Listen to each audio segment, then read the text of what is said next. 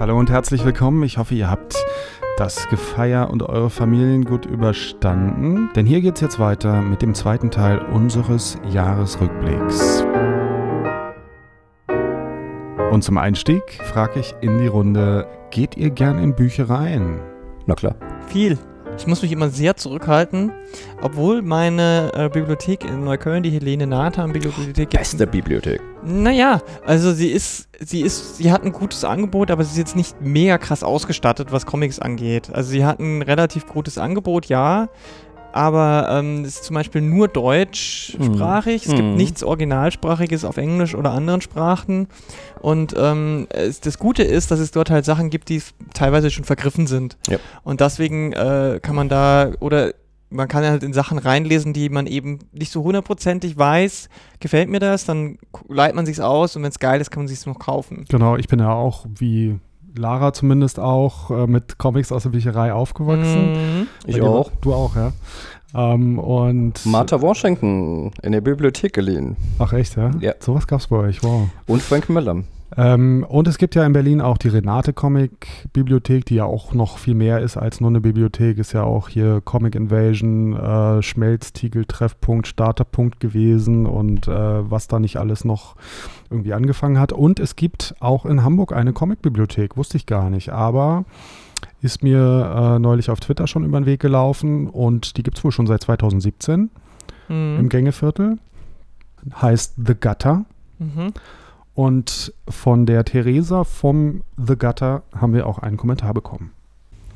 Hallo von eurer Comicbibliothek The Gutter.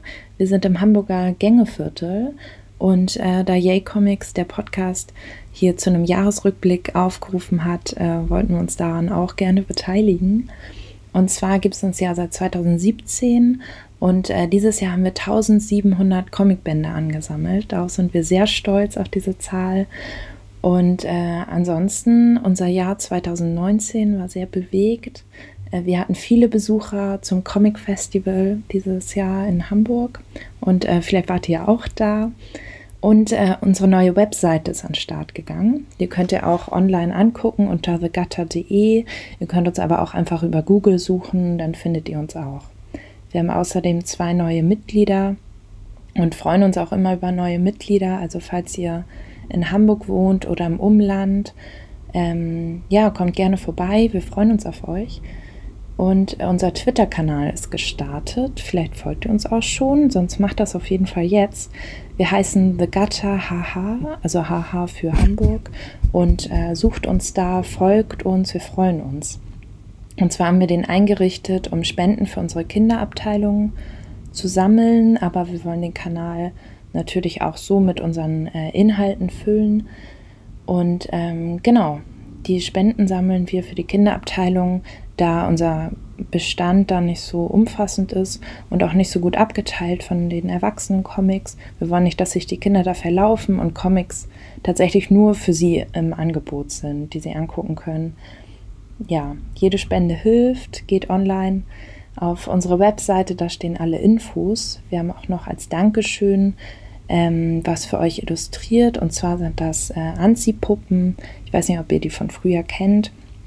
Das sind ähm, genau vier verschiedene Kinder, die man mit ganz vielen lustigen und coolen Accessoires und auch noch mit so kleinen ähm, Gefährten, so Tiere und Feen ähm, ausschneiden kann und dann ähm, zieht man die Figuren an. Äh, ihr könnt die auch auf Papier kleben und äh, mit Sprechblasen versehen und so euren eigenen Comic machen. Also, falls ihr Lust habt, mit euren Kindern zu basteln, ihr findet die auf unserer Website unter Aktuelles und dann ist das direkt der erste Beitrag. Da könnt ihr die auch ohne zu spenden einfach gratis äh, runterladen. Auch als Erwachsene bringt das Spaß. Wir haben die auch gebastelt, das war schön und auch lustig. Und jetzt im Winter ist das ja auch nett drinnen zu basteln. Ja, ihr könnt auch gerne, da würden wir uns sehr freuen, auf Facebook oder Twitter eure gebastelten Sachen mit uns teilen oder schreibt uns auch einfach gerne, welche Kindercomics in unserer Bibliothek auf keinen Fall fehlen dürfen und welche Comics euch als Kind besonders bewegt haben. Das würde uns auch sehr interessieren. Ja, jeder Euro hilft. Also wenn ihr nur wenig spenden wollt, wir freuen uns darüber total, weil jeder Euro ist ein Euro mehr ähm, zum Schritt, ein neues Comic anzuschaffen. Genau, falls ihr eine Spendenbescheinigung braucht, schreibt uns gerne an unsere E-Mail-Adresse.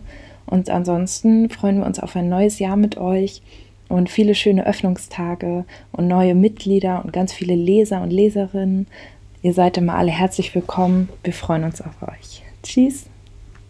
Ja, also ich glaube, Comic-Bibliotheken äh, finden wir alle super. Definitiv. Kann es nicht genug geben in Deutschland. Genau. Unterstützt sie, werdet Mitglied, spendet. Gibt's, gibt's einen Kindercomic? Habt ihr dieses Jahr einen Kindercomic gelesen? Und wenn ja, war gut? Also, Polle 2 ist dieses Jahr rausgekommen. Ganz tolle Kindercomic-Anthologie, auch mit teils sehr hochkarätigen Künstlern. Kann ich sehr empfehlen. Auch wenn das ursprüngliche Konzept nicht aufgegangen ist. also das finanzielle Konzept meinst du? Genau, das Finanzielle. Das sollte ja erst so mit Abo und so und. Mhm. Aber gibt jetzt trotzdem ein zweites Heft und das kann ich sehr empfehlen. Ich habe äh, beruflich viel mit Kindercomics zu tun. Ich habe tatsächlich äh, ein Kind, das, ach, wie heißt er, der kleine Esel von Reprodukt? Ja, der Esel heißt glaube ich bloß. Nee, nee. Achso, nee, achso, du meinst diesen, diesen wirklichen, diese Figur, Ja, also, wie heißt er denn die noch? so neben Ariol da. Ariol, genau. Ariol ist ja, Ja. der, genau, Ariol. Eins von den, unseren Kindern ist ein sehr großer Ariol-Fan und Ariol ist schon sehr witzig. Also ich habe mich tatsächlich durch die komplette Ariol-Reihe Also vorgelesen. äh, es gibt, es gibt tatsächlich bei Reprodukt für die jüngeren LeserInnen da draußen echt viel gute Sachen. Mhm. Also Ariol ist toll, Kiste ist toll. Kiste ist toll, QRT ist auch gut. QRT habe ich noch nicht gelesen, aber Kiste fand ich halt geil. Einfach so, weil ich das mag, dass eine Kiste ein Protagonist sein kann. Das finde ich cool. Ja, und da geht es darum, dass ein Junge mit einer lebendigen Kiste viel Sachen draußen bastelt und Abenteuer erlebt. Ähm, bei QRT geht es dann halt so ein bisschen, es sind drei, es sind drei FreundInnen, die dann ein bisschen mehr mit Technik machen. Und ähm, natürlich gibt es, also das absolute Highlight dieses Jahr. Es gab einen neuen Hilda-Comic. Ah. Stimmt. Na, das gucken ja jetzt auch alle nur noch auf Netflix. Nee, tatsächlich ist es so, Aber dass wenn die Leute in den Comicladen gehen und nach Hilda fragen und dann sage ich, gibt's ja jetzt auch auf Netflix, dann sagen sie, ach echt? Aha. ich muss aber auch ganz ehrlich sagen, dass die Netflix-Verfilmung schon sehr, sehr nice ist. Oh Also, ja. Die ist wirklich sehr nice, weil äh, da merkst du aber halt auch, dass er äh, halt Pearson dabei war. mit dabei war. Und ich finde, die hat diesen, diesen Charme schon sehr gut eingefangen. Hm. Also die Sprecherinnen waren auch alle äh, Großartig. großartig. Also es hatte auch dieser, dieser äh, Holzmann, der war einfach so geil. und so. Und der neue Band ist auch wieder richtig, richtig gut geworden. Ich bin traurig, dass er das jetzt bald nicht mehr machen will, sondern dass er sich inhaltlich anderen Geschichten äh, jetzt wieder widmen will. Die Hilda-Zeit für ihn erstmal zu Ende geht. Aber es gibt ja Romane. Hilda-Romane. Ja, genau. Also es Ja, gibt, aber wer will denn Romane, bitte schön? also es gibt Ich habe tatsächlich den ersten gelesen. Ich fand den ganz gut. Also es gibt Kinderromane, ne? Mhm, also es sind genau. jetzt nicht für Erwachsene, es sind wirklich so kleine Hardcover-Geschichten, Kinderbücher, die sind toll. aber die sind wirklich auch herzig geschrieben. Ähm, also Hilda war für mich so mit das Highlight für Kinder, weil wir vorhin ja auch von Disney und so sprachen. Mhm. Also es geht auch echt abseits von Hm. Disney gelöt. Ich musste nur gerade grinsen, als du äh, von dem Holzmann gesprochen hast, Mhm. weil ich habe Hilde angefangen, meine Freundin hat die Comics noch nicht gelesen. Mhm. Ich meinte nur zu ihr, Hilde ist super, musste mal irgendwann lesen und die hat, fand die einfach ganz schön. Und ich meinte, dann gibt es jetzt auf Netflix. Und sie, ja, ich habe die jetzt noch gar nicht gelesen. Und ich so, egal, wir können ja schon mal anfangen. Und dann Mhm. ist halt einfach diese Szene, wo der Holzmann reinkommt und sich einfach so vors Kaminfeuer legt und so seine Zeitung anfängt zu lesen. Und ich hau mich halt so weg, weil ich das so cool fand, wie diese Figur eingeführt wurde. Und sie so, okay, geht das weiter so? Und ich sage, da sind total viele tolle Figuren dabei. Und dann kam ja auch diese Geschichte mit den, mit den Riesen. Mhm. Und sie so, und finden die sich wieder? Und ich so, ja, ja, nach 700 Jahren. Oh, ist das schön. Schon, es ist auch einfach, es ist schon sehr, sehr herzerwärmend, Ja. das Ganze und Ich gute Message. genau, ich mag es bei ihm halt auch, dass er das, äh, er hat sowas sehr, sehr Positives, ähm, ohne dass es halt cheesy ist. Sondern es ist halt so sehr lieblich und, ach, ich mag das. Ja, und der, der Bürokratie-Zwerg-Dings Genau. da. Wobei Norm, Norm Chomsky, Hm, Noam Chomsky. das ist aber Der halt Noam Chomsky, ja, äh, genau. Trollhunter, aber das ist halt so großartig. Also es gab tatsächlich wieder viele gute Kindercomics Mhm. dieses Jahr. Also wenn man sowas wie Lumberjanes oder Backstagers mag, es Mhm. gab The Breakaways von äh, Kathy G. Johnson. Da geht es dann um ähm, so FußballerInnen, die ähm, sich dann so ein bisschen finden müssen, weil in Amerika ja Fußball jetzt auch nicht so, ne? Das war auf jeden Fall auch ziemlich gut. Okay, ähm, lass uns mal weiter. Mhm. Äh, Theresa hatte auch noch das Festival in Hamburg angesprochen. Lass uns ein bisschen über Festivals reden. Ja, da Du war warst, ich ja auch. Da warst du ja zufällig, Lara. ja, Ist das, ist das das Festival auf dem Schulterblatt oder wie? das ist das Comic Festival Hamburg. Das ist äh, über mehrere, es ist verteilt. Okay. Der, der Ansatz ähm, ähm, vom Comic Festival Hamburg ist tatsächlich anders als das vom Comic Festival hier in Berlin, der Comic Invasion, was ja zentral ist, das Festival selbst. Und ähm, quasi ist das Festival in Hamburg ist äh, eher so wie Sali- Satelliten, ähm, nur aber als Hauptfestival. Das bedeutet, du hast irgendwie zehn verschiedene Orte, die fast alle zu Fuß innerhalb von fünf Minuten zu erreichbar sind und die sind alle eher klein, aber die haben alle so eine ganz eigene Herangehensweise an, an das Thema Comic. Ich war da zum allerersten Mal, es war sehr sympathisch, es war sehr regnerisch, es war sehr kalt und windig, ähm, aber das hat das Ganze trotzdem nicht ähm, irgendwie unangenehm gemacht. Also die hatten so einen zentralen Anlaufpunkt, das war so ein Bürgerbegegnungsgebäude, wo die unten in zwei, in zwei ähm, Räumen gab es dann eben so die Tische, wo Leute Comics verkauft haben, so Indie-Leute und äh, auch vielleicht sowas wie Reprodukt hatte noch einen Stand, ja. Aber wir, wir reden hier von, äh, wenn es hochkommt, 20 Ständen, sage ich Mhm. mal. Also wirklich sehr klein, aber sehr, sehr fein, sehr viele coole Sachen, Kollektive und so weiter. Dann gehen wir zwei Meter weiter, dann war halt eine Ausstellung ähm, über irgendwie eine Künstlerin, dann geht man zwei Meter weiter, dann war irgendwie sowas zu mitmachen, wo man sich irgendwie selber verkleidet und dann irgendwie auch Teil der Story werden konnte oder so. Und dann geht man Mhm. wieder zwei Meter weiter, und dann war man in so einem kleinen äh, Café, wo es dann Panels gab, wo man über Themen gesprochen hat und so. Also es äh, war Das klingt, ja, das klingt super. Also, Ja. Das, äh, aber werden wir in Berlin wahrscheinlich so nie äh, machen können, ne? weil einfach wegen dem. Naja, die Invasion hat ja auch so gestartet, sage ich jetzt mal. Die war auch klein. Ja, ja, ja, klar, natürlich. Klein, klein kriegen wir auch hin. Äh, ich meine nur so dieses ähm, sehr konzentrierte an einem Ort und trotzdem verschiedene Locations und so. Das Mhm. wollen wir ja mit den Satellitenveranstaltungen auch dieses Jahr wieder probieren. Aber ist in Berlin halt schwierig, ne? Ja, weil wir halt einfach die Spaces nicht haben, die so nah aneinander sind. Äh, Ja. Dafür, ich meine, man muss davon nicht ver vergessen, Hamburg ist ja auch einfach geografisch viel kleiner. Also ähm, da ist einfach auch nicht so viel Verästelung möglich. Ja. Die haben halt dann so zwei, drei Stadtteile, wo alles, was irgendwie kreativ ist, stattfindet. Und hier hast du in jedem Stadtteil irgendwas, was kreativ stattfindet. Deswegen äh, ist es bei uns hier leider verteilter. Ja. Es macht es natürlich eben gerade für Veranstaltungen, die vielleicht mehr, mehr verteilt sein wollen, schwieriger, das irgendwie zusammenzuhalten. Aber ich finde es halt auch gut, dass unterschiedliche Städte, unterschiedliche Festivals mit unterschiedlichen Ansätzen haben, sodass da auch dieses Konkurrenzdenken gar nicht erst aufkommt. Also ich finde, wir sollten eh bei den Festivals immer viel mehr miteinander in Deutschland machen, weil die Szene ist auch einfach zu klein, um sich gegenseitig irgendwie aufzureiben. Das, also ich meine, ich finde es ja schon immer albern, wenn irgendwie äh, München und Erlangen versuchen irgendwie sich jedes Jahr so halb als Konkurrenz äh, zu inszenieren, wer, Mhm. wer war wieder besser, wer hat die geileren Leute bekommen. Ist ja Quatsch. Also ähm, deswegen finde ich, dass wenn die kleineren Festivals dann eben sich auch als Ergänzung sehen so und das, was die einen nicht machen können oder wollen, machen dann die anderen, Ja. weil man kann einfach nicht alles machen. Genau, es gab ja dieses Jahr auf der Comic Invasion bei uns auch ein Panel. auch ein Panel zu diesem Thema, also zu Comic Festivals, Indie Festivals. Ähm, ja, das Panel war, war gut, weil da hatten wir halt wirklich Leute aus Hamburg, aus Berlin, ähm, aus Leipzig. Leipzig war ja dieses Jahr auch wieder, das äh, glaube ich kommt auch nochmal ähm, äh, in einem Tweet der Millionärs Club. Der Millionaires Club, da können wir da nochmal drüber sprechen.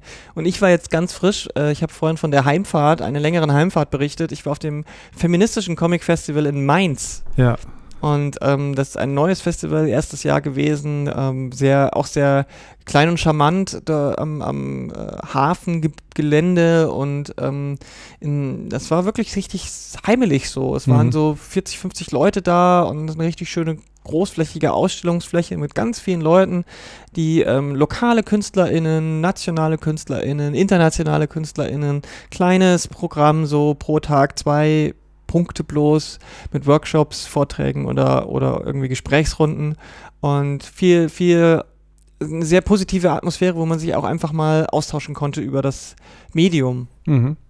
Cool. Du warst sowieso viel unterwegs auf Festivals, ne? Dieses Ja, Jahr total. nicht nur Comics, du warst auch auf der, ähm, nee, auf der, auf der Thought Bubble warst du nicht, aber Nee. du warst auf der, Ich war zum ersten Mal auf der Comic-Con in Stuttgart. auf der Comic Con in Stuttgart, genau. Die ist natürlich auch nochmal ein wichtiges Thema für den Ginkgo Award, der da verliehen wurde dieses Jahr. Wir haben Genau. auch eine Sendung dazu gemacht. Ähm, ja, erzähl mal davon. Wie war, wie war die Verleihung oder auch die ganze Preissache? Also ich war natürlich ein wenig skeptisch, weil Comic-Cons hier in Deutschland ja eigentlich nicht den Ruf haben, irgendwas mit Comics groß zu tun zu haben, aber ich habe gehört, wenn eine irgendwie vernünftig ist, dann ist es die in Stuttgart.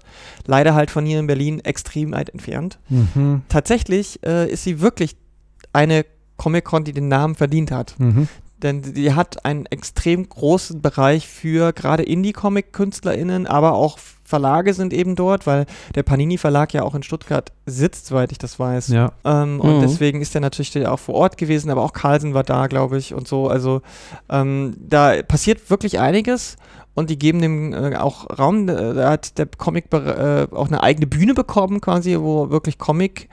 Äh, Themen auch auf die Bühne gebracht worden sind mit Interviews, mit, mit Live-Zeichnen und so weiter. Und wir als, also ich bin ja Teil eines des Orga Organisationsteams oder der, der, der ähm, Einsatztruppe äh, des Strike-Teams Einsatztruppe. hinter dem Ginkgo ähm, äh, Taskforce haben wir es, glaube ich, genannt. Denn der Ginkgo, das ist ja ein neuer Preis, der sich gegründet hat nach dem Fiasko um den Independent äh, Comic Award vom Ecom letztes Jahr. Ähm, und da haben wir gesagt, EA Comics berichtete. ähm, und da haben habe ich mit anderen Leuten, die da auch mit involviert waren, beziehungsweise die das auch scheiße fanden, was, wie, was und wie da gelaufen ist, ähm, haben wir einen neuen Indie Award äh, ausgerufen und hatten äh, ein cooles Komitee und haben äh, vier Preiskategorien gehabt, in denen es Sach- und Geldpreise gab. Und dann gab es noch so, ähm, so, eine, so eine, es gab vorher eine Shortlist, es gab noch so Special, ähm, äh, ja, also nicht nur so einfach Namensnennungen, als äh, die waren auch gut oder die lagen uns am Herzen, sondern wir haben halt auch mal ein paar so Besonderheiten rausgekramt ähm, die uns an Veröffentlichungen 2019 gefallen haben, beziehungsweise dem Komitee, das ja unabhängig von dem Orga-Team war. Die Preisverleihung an sich war auch ziemlich cool. Es war auch, eine, war auch ein bisschen was los. Ich meine, es ist immer schwierig, wenn man das erste Mal macht und dann gerade auf so einer Con, was halt nicht das klassische Comic-Publikum vielleicht ist. Andererseits gibt es in Stuttgart jetzt auch nicht so viel Alternative. Es kam kurz danach, äh, gab es noch das Comic Juju in Stuttgart, was Mhm. so ein, auch so ein ganz kleines Festivalchen war. Ähm, aber ähm, ich glaube, es ist ganz gut angekommen dort. Ähm, die, mir hat es auf jeden Fall Spaß gemacht, durchzuziehen. Wir sind gerade jetzt in, den, in, den, in, den, in der Start, Startphase für den 2020 Award. Äh, die Comic-Con wurde jetzt vom, was war das? Juni? War es ja dieses Jahr, glaube ich. Mhm. Also vom Sommer ist es jetzt in den November gelegt worden für 2020, in den Herbst hinein und ähm, es sieht aber trotzdem danach aus, dass wir mit dem Ginkgo dort bleiben als Award und ähm, wir sind gerade dabei, so die Vorbereitungen zu ähm, durchzuführen, damit die Leute einreichen können, ähm, aber da checkt ihr einfach ginkgo-award.de beziehungsweise auf, wir sind auch auf Twitter und so, ähm, da könnt ihr dann sehen, ab wann ihr das einreichen könnt. Ist ja ganz einfach, einfach, wenn ihr was 2019 veröffentlicht habt, in irgendeiner Form, Art und Weise, was irgendwie für euch Comic ist, könnt ihr das dann einreichen und, und, und das Komitee, das sich dieses Jahr aus anderen Leuten zusammensetzen wird als 2019, entscheidet dann ähm, in den Kategorien, die sie sich selber ausdenken, wer die Ginkgo Awards 2020 bekommt. So. Mhm. Aber insgesamt, was war, was Veranstaltungen und Festivals angeht, 2019 schon viel für mich, weil ich ja nicht nur Comics äh, mache, sondern halt auch äh, andere Medien. Ähm, und da war ich echt viel unterwegs, aber eigentlich war alles cool. Also ich Mhm. war auf keinem schlechten. Ich habe mir aber wirklich auch die großen gekniffen. Also ich war auch nicht auf der Gamescom. Mhm. Ähm, ich war nicht auf der Thought Bubble, weil die auch jetzt in eine große Messehalle umgezogen ist. Das war ja immer mein Lieblingsfestival. Thought Bubble war immer das, was so für mich, oh, Da möchte ich ganz kurz den Tweet von Ines Kort einwerfen. Ja. Die schreibt nämlich meine erste Thought Bubble. Mal raus aus Deutschland und gucken, was frisch und jung so alles tatsächlich gehen kann in der Comicwelt. Absoluter Augenöffner. Wo ist denn die? Äh, die ist in Großbritannien, im Norden von England, äh, in der Nähe von Leeds. Also okay. war immer lange in Leeds, erst am Hafen, dann im Zentrum und ist jetzt nach, oh, nicht Harrogate, sondern irgendwie so in, einen in so einen Vorort gegangen, weil Mhm. da so das große Kongresszentrum ist. Also ist jetzt auch äh, von so kleinen traditionellen Hafengebäuden über Stadt, Rathaus jetzt in so große Messegebäude und das, ähm, das scheint aber gut funktioniert zu haben. Okay. Was machen die jetzt nach dem Brexit? Ja, das ist natürlich für die auch schwierig, weil der Vorteil ist natürlich, ähm, dass die als englischsprachiges Land auch ähm, gut Leute aus Amerika holen konnten. Mhm. Ähm, die haben natürlich dann auch die UK-Stars so ein bisschen geholt. Ähm, aber die Stars sind einfach nicht so krass das Wichtige dort. Mhm. Das ist wirklich 80% Indie-Szene, aber zu Tausenden. Mhm. Also es ist halt wie Comic Invasion mal 50. Mhm. Ja, ich habe auch viel drüber gehört und mir auch ein paar Videos angeguckt. Fand das auch sehr, sehr spannend. Ich frage mich nur tatsächlich, wie so ein kleines, relativ kleines äh, Kulturding dann halt einfach tatsächlich mit dem Brexit umgehen werde. Mhm. Das werden wir sehen. Wird schwierig, auf jeden Fall. Aber solange der Brexit noch nicht durch ist, und, und auch wenn jetzt Boris Johnson die Mehrheit gewonnen hat und gesagt hat, er will das irgendwie bis zum Ende des Jahres durchziehen, das wird ja nicht funktionieren. Also vielleicht reicht es ja noch bis nächstes Jahr und dann könnt ihr noch ohne größere Visa und Dun Dingsbums dahin Ich habe ein reisen. Comic-Visa. Mm, Dann empfehle ich euch auf jeden Fall die Thought Bubble. Die ist super. Ähm, Tula Lotay ist eine Künstlerin, ich weiß nicht, die kennt man vielleicht auch von Twitter oder von Instagram. Die ist, hat auch einen sehr eigenen Stil und macht viel Coverarbeit. Mhm. Die ist dahinter, äh, die ist auch Teil des Organisationsteams. Mhm. Ich bin über die Ford Bubble auf eine absurde Weise gestolpert. Wer kennt von euch den YouTube-Kanal It's uh, Okay to Be Smart? Mm, nee. Der hat nämlich äh, ganz viel, der erklärt ganz viele lustige Sachen, so sehr nerdiges Zeugs und da gibt es immer Illustrationen, die dann halt einfach auch über die Ford Bubble ähm, Leute gemacht werden. Ah ja.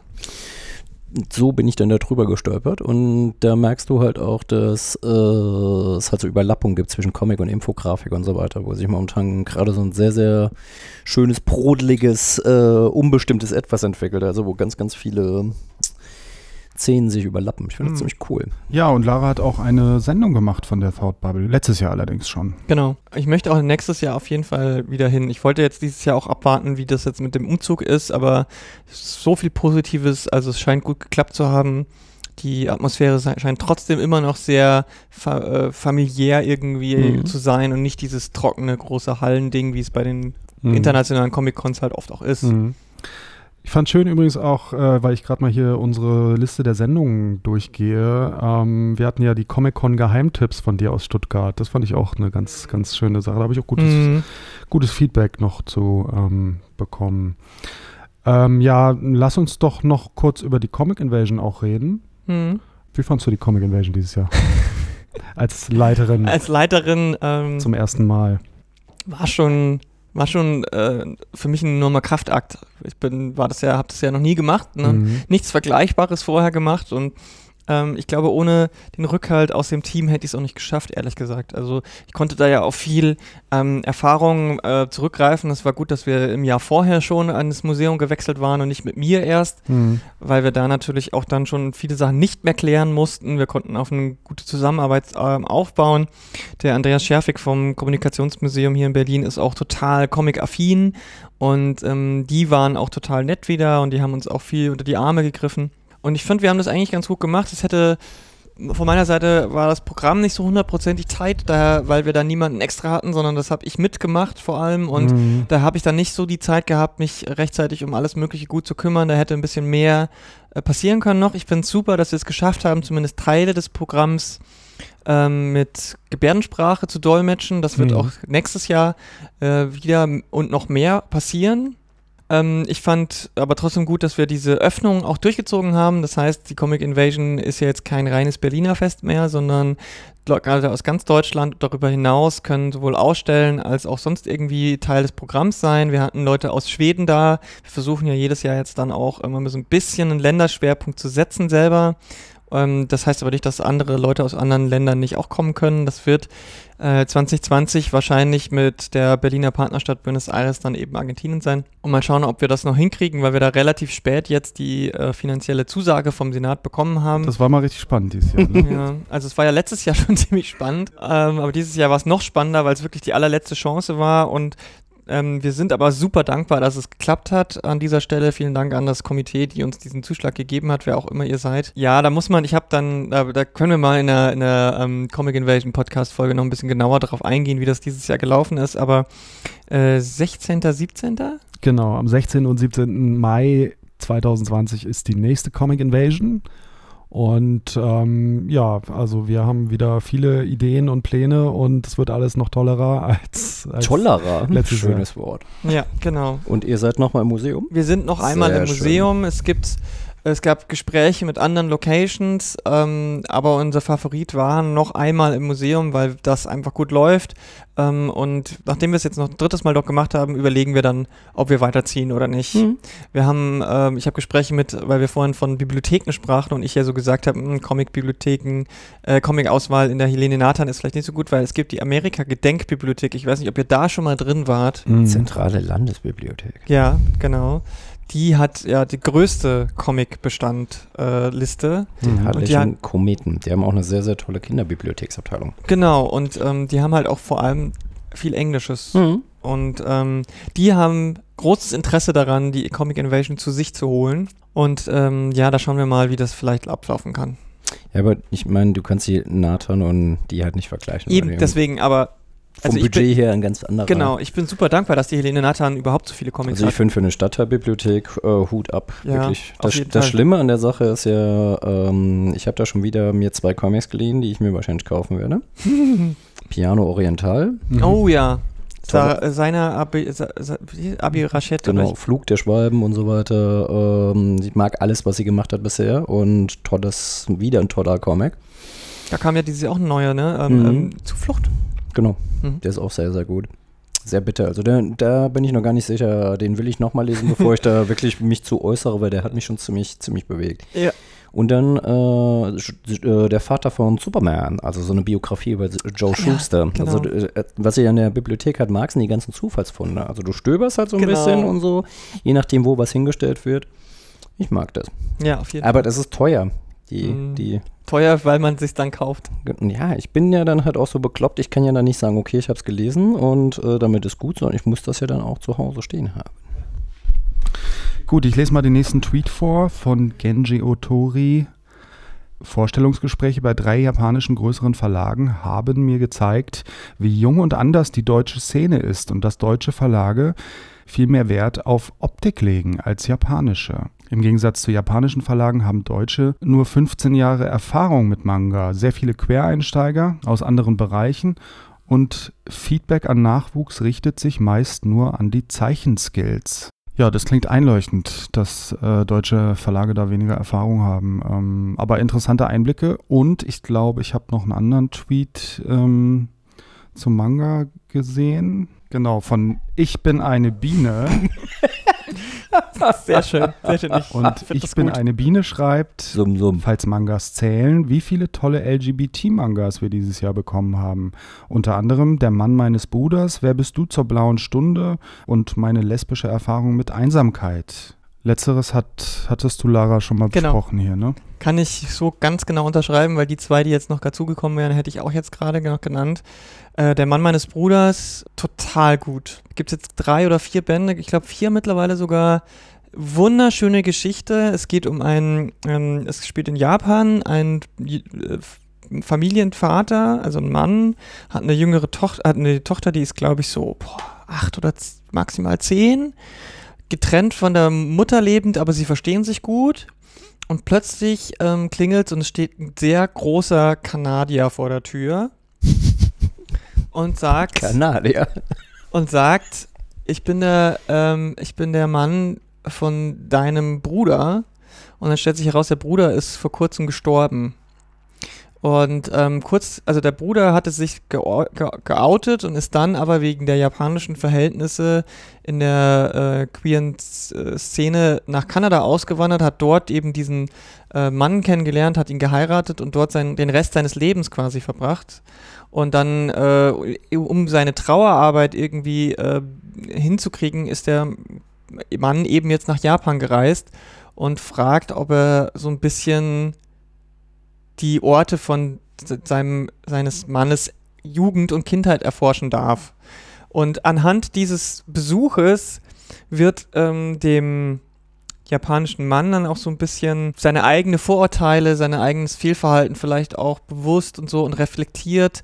Und das ist super gemacht, weil es auf total ähm, einfühlsame Weise passiert, ohne diesen Ze Zeigefinger, sondern anhand dieser Figur sie sieht man einfach genau diese Vorurteile, die halt auch bei uns in Deutschland, aber auch gerade in Japan, glaube ich, gegenüber äh, queeren Menschen herrschen so. So, und die werden nach und nach halt immer mehr abgebaut und man merkt, wie er selber die gegenüber Mike, so heißt er, Kanadier ähm, ein freundschaftliches Verhältnis äh, nach dem, nach einer erst, also der Ersteindruck war so, Hö, und äh, total viele komische Ängste waren da und so. Und ähm, dann ist es so, dass ähm, durch, die, durch die Tochter, die natürlich davon erzählt in ihrer Schule so, äh, kommt dann irgendwann steht ein ähm, japanischer Schüler, der ein bisschen älter ist, so 13, 14, steht dann vor der Tür und stellt sich dann raus, der ist vielleicht auch schwul und er hat aber niemanden, mit dem er darüber reden kann und redet dann mit diesem Mike. Es ist total, es ist so, es ist so, es ist so herzig und so, aber so leicht auch trotzdem. Auch diese mhm. schweren Themen werden so auf so eine leichte Art erzählt und ähm, es ist für mich einer der besten Mangas, die ich je gelesen habe bisher. Okay. Und das Witzige ist, soweit ich weiß, ist der Mann, äh, der Typ dahinter, ich komme gerade auf seinen Namen nicht, das ist peinlich, das sollte nicht passieren, ähm, ich finde das auch gleich noch raus, aber der ist soweit, wenn ich mich jetzt nicht total irre, weil ich glaube, der war nämlich in dieser Ausstellung im Schwulen Museum über queere Comics. Mhm. Und da stand es nämlich auch schon drin, bevor es bei uns rauskam, dass der vorher vor allem Pornos gezeichnet hat im Comic-Bereich. Mhm. Und ähm, das ist seine erste Comic-Veröffentlichung, die überhaupt nichts mit Sex zu tun hat, in dem Sinne. Okay. Und ähm, das fand ich halt so interessant, weil das auch wieder zeigt, weil das ist für Japan halt ein totales Tabu, so wie bei meine lesbische ähm, Erfahrung mit Einsamkeit. Ähm, auch eigentlich ein totales Tabu ist, du darfst nicht über solche Sachen, Queerness, Mental Health, äh, direkt sprechen, sondern das geht immer nur über Metaphern. Deswegen haben die dafür so viel dieses Fantasy und Sci-Fi ist dort halt so groß, weil die damit immer ihre eigenen Traumata und schwierigen mhm. Issues verarbeiten. Und das, das war so ein Tabubruch von den jeweiligen Leuten. Mhm. Ähm, und das ist total gut. Wer bist du zur blauen Stunde? Habe ich auch schon ähm, zwei Bände gelesen. Ist anders. So, jetzt habe ich den Namen gefunden. Der Mann meines Bruders ist geschrieben von Gengoro Tagame. So heißt er. Mhm. Ähm, und Wer bist du zur blauen Stunde? Ist tatsächlich, da geht es dann um einen Jugendlichen, der auch da, der versucht irgendwie damit klarzukommen, dass er wahrscheinlich schwul ist. Und nicht, das aber nicht so richtig zulassen kann. Also da ist viel mit Schmerz und so weiter und ähm, das wird, äh, ist aber auch interessant, interessant gemacht, ist ganz nett gemacht und so. Ähm, bin ich aber noch nicht so hundertprozentig überzeugt, weil da ist auch wahrscheinlich eine Transperson drin und ich weiß noch nicht genau, wie sie damit weiterhin umgehen werden. Da gab es so ein, zwei Momente, die ich nicht so, äh, so gelungen fand. Aber das heißt nicht, dass der Comic an sich scheiße fand. Es gab tatsächlich auch, und den möchte ich nicht außer vor lassen, weil wir ja über den Tweet mit Deutsch und Japanisch kamen, einen quasi deutschen Manga, den man auch so nennen darf denn den hat eine äh, japanischstämmige Frau gezeichnet und eine deutsche Frau geschrieben. Ich rede von Bibi und Mio. Geschrieben hat es nämlich äh, Olivia Vivek mhm. und gezeichnet hat es Hirara Natsume. Und das ist auch ein sehr, sehr schöner Manga genommen worden. Ich meine, Bibi Blocksberg ist für junge, für ein junges, weil wir vorhin auch von Kindercomics sprechen. Das ist eher ein, eher ein Kindercomic. Mhm. Noch vorjugendlich, würde ich fast sagen. Und das ist auch bei dem Manga so aber es ist trotzdem eine sehr, sehr schöne Geschichte, die ähm, auch viel für die kulturelle, für den kulturellen, interkulturellen Austausch tut. Mhm. Weil erst die Japanerin nach Neustadt heißt die, ne? Ich glaube, Bibi Blocksberg wurde in Neustadt. Bibi Blocksberg ist ein bisschen an mir vorbeigegangen. Weißt du das? Ich bin äh, in Sachen Bibi Blocksberg nicht wirklich firm. Äh, es ist eine kleine Hexe, die äh, Besen reitet und auf dem Brocken wohnt, aber ob der Brocken jetzt in der Nähe von Neustadt ist, keine Ahnung. Es ist ja eine fiktive Stadt, glaube ich. Äh, aber aber Neustadt, Neustadt, Neustadt ist ja. keine fiktive Stadt, ich weiß. Aber auf jeden Fall kommt die Japanerin erst zu ihr an die Schule, ist eine Austauschschülerin und dann ähm, reist sie in den Sommerferien mit der Japanerin aber nach Japan, mhm. weil die Eltern nämlich quasi Ghostbusters sind. Mhm. Aber halt japanische Ghostbusters. Okay. Die müssen halt immer diese Yokai einfangen mhm. und die beiden, also die Bibi als Hexe und die äh, Mio als Geisterjägerin, die hat dann statt einem äh, Besen, der Kartoffelbrei heißt, hat sie halt einen kleinen Fuchs, den, der dann groß werden kann, auf dem sie fliegen kann. Cool. Das also ist wirklich, ist es, ist, es, super ja, smart. So, solltet ihr mal an, reinschauen, weil es wirklich super nett ist. Ist dieses Jahr der erste Band rausgekommen bei Carlsen Manga. Ähm, und dann gibt es noch ähm, ein Manga, den ich auch ganz gut fand, der aber ähm, ein bisschen inhaltlich irgendwann so ein bisschen rausgewabbert ist, ähm, aber der hat eine Besonderheit und zwar Das Land der Juwelen heißt der. Da gibt es schon mehrere Bände, ich glaube fast schon acht oder so und da geht es um ähm, die Geschichte inhaltlich ist ein bisschen schwierig, weil die ein bisschen Meta ist. Es geht um irgendwie so ein Land, wo, wo, wo so personifizierte Juwelen sind, aber nicht wie bei Steven Universe, äh, sondern halt, äh, die sind alle non, äh, nicht binär. Und das ähm, ist im okay. Deutschen ähm, das erste Mal so, dass halt ein Comic komplett für je, jede Figur dieses Xier-Pronomen benutzt hat äh, für nicht-binäre Personen. Und das gab es halt vorher nicht. Und das äh, war, ist, äh, ist ein Schritt, den, den man als großer Verlag erstmal gehen muss, weil das natürlich viele Leute vielleicht vor den Kopf stößt. Ja, aber die Partys vor den Kopf stößt. Nee, aber ich meine auch für Leute, die dafür offen sind, kennen das Pronomen halt nicht und Mhm. fragen sich, was ist das? Und ich finde es gut, dass es vielleicht über diesen Weg mehr Verbreitung findet. Mhm. Weil Mangas in Deutschland, und da machen wir uns mal nichts vor, ist gerade das, was äh, im Comic-Bereich am aller, aller erfolgreichsten ist. Definitiv.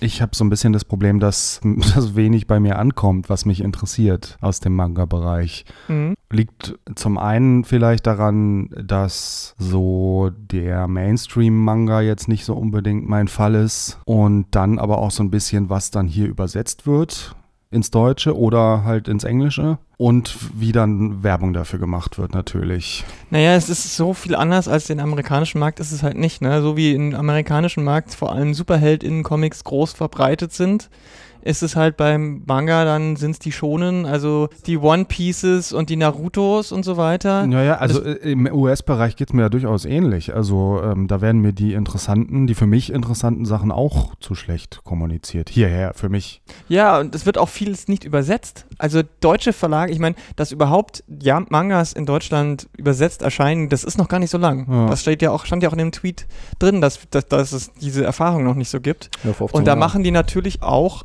erstmal das, was sich vor allem verkauft.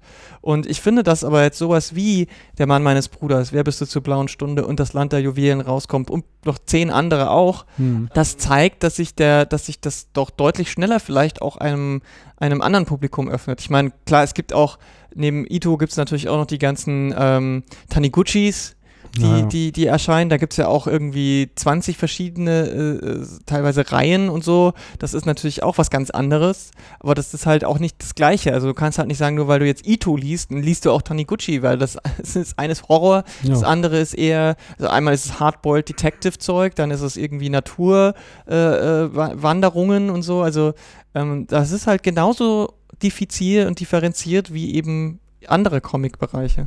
Genau. Darf ich euch mal ganz kurz vorlesen, was Wikipedia zu Gon schreibt? Ich musste gerade sehr lachen. Ja, Gon ist eine Manga-Serie des Zeichners äh, Masashi Tanaka, in der ein kleiner, militanter Tyrannosaurus Rex die Hauptrolle spielt. Das ist auf jeden Fall ein Teaser, wo ich sagen würde, will ich lesen. ich glaube, der hatte mal einen Gastauftritt bei äh, einem der Tekken-Spiele. Ja, also Ich Gon glaub, habe ich, äh, gern, Gon hab ich halt sehr, sehr gerne gelesen, äh, einfach weil ich das halt super witzig fand, weil es halt auch komplett sprachneutral ist. Mhm. Aber du hättest mich auch vor einem Jahr fragen können, hast du einen Manga gelesen, oder vor zwei Jahren, drei Jahren, vier Jahren. Da muss ich jedes Mal sagen, nee, ich komme so schon nicht hinterher mit den. Ich merke es halt, wenn ich viel Amikram lese, lese ich wenig deutsches Zeugs. Wenn ich Mhm. viel deutsches Zeugs lese, oder andersrum. Gucke ich mir die europäischen Comics an, leiden die amerikanischen, gucke ich mir die amerikanischen an, leiden die europäischen, so rum ist es momentan. Es ist extrem schwer, sich breit aufzustellen. Ja. Al- Also es geht schon, aber ich habe dann halt einfach das Gefühl, ich habe jetzt halt tatsächlich gemerkt, weil ich manche Comics halt wa- tatsächlich, die lese ich halt äh, zum dritten, vierten, fünften Mal. Jetzt müsste man, ich bin jemand, der viel Bücher liest, aber ich lese kein, also ganz selten. Es gibt so zehn Bücher, die ich glaube ich mehr als einmal gelesen habe, weil ich mir denke, es gibt so viele Bücher. Warum soll ich ein Buch zweimal lesen? Jetzt habe ich aber bei den Comics entdeckt, Comics wachsen ja auch mit dir. Ich habe neulich äh, tatsächlich nochmal Palästina gelesen. Mhm. Und ähm, mir fiel vieles auf, was ich früher, was mir früher nicht so aufgefallen wäre. Und muss ich dann aber natürlich auch vor Augen führen, wie jung äh, Sacco war, als er den, diesen Comic gemacht hat. Ähm, da waren halt Sachen dabei. Früher dachte ich, es wäre ein sehr, sehr differenzierter Comic. Wenn ich den heute nochmal lese, denke ich mir so manchmal, what the fuck? Also ich meine, ich habe halt ähm, den früher mal gelesen, fand den ziemlich toll. Und habe dann seine Sachen über Sarajevo gelesen. Da ist er halt deutlich älter. Die sind schon viel, viel differenzierter und auch sehr, sehr, sehr bitter. Und wenn du dann Palästina tatsächlich nicht mal liest, da musst du dir wirklich vor Augen führen, okay, was war das für ein Typ, mit welchem Alter hat er das geschrieben? Gab es da schon Vorform? Er hat ja quasi diese Comic-Reportage so Fast mit erfunden. mit, es gab schon ein paar Vorgänge, Also Joe Sacco, von reden wir jetzt. genau, von Genau. Joe Sacco, aber äh, er ist halt schon einer von den Pionieren. Mhm. Und das finde ich halt momentan eigentlich ganz spannend, wie ich mir Comics, die ich schon zu Hause habe, wie die, ähm, wie die wirken. Ich finde das gerade ganz schön, dass ihr alle Comics gelesen habt. Nicht jetzt weiß, yeah, da kann ich mir noch ein paar äh, Sachen angucken. Aber ähm, ich habe dieses Jahr, glaube ich, gar nicht so wirklich viel aktuelles Zeugs gelesen. Ja, macht ja auch nichts. Ähm, aber ich finde äh, das eigentlich ganz gut. Also es fällt mir nur jetzt ganz Ja, extrem ja, auf, genau, während ihr so genau. drüber redet. Ich, ich versuche mich halt so ein bisschen zu dis disziplinieren, weil ich ähm, will halt breit aufgestellt werden. Und ich Mhm. weiß, wenn ich mich nicht selber aktiv dazu ähm, bringe, mal über meinen Tellerrand hinaus zu blicken, dann passiert's nicht. Dann lese Ja, ich halt wirklich ja. nur das, was ich geil finde, was ja auch gut ist. Und da kommt auch genügend Zeug raus. Auf jeden Fall. Aber äh, ich habe zum Beispiel äh, was, alles, was so franco-belgisch gerade neu rauskommt, da bin ich noch total schwach aufgestellt. Also da Mhm. lese ich vielleicht dann eins im Monat von den 50, die Splitter da raushaut.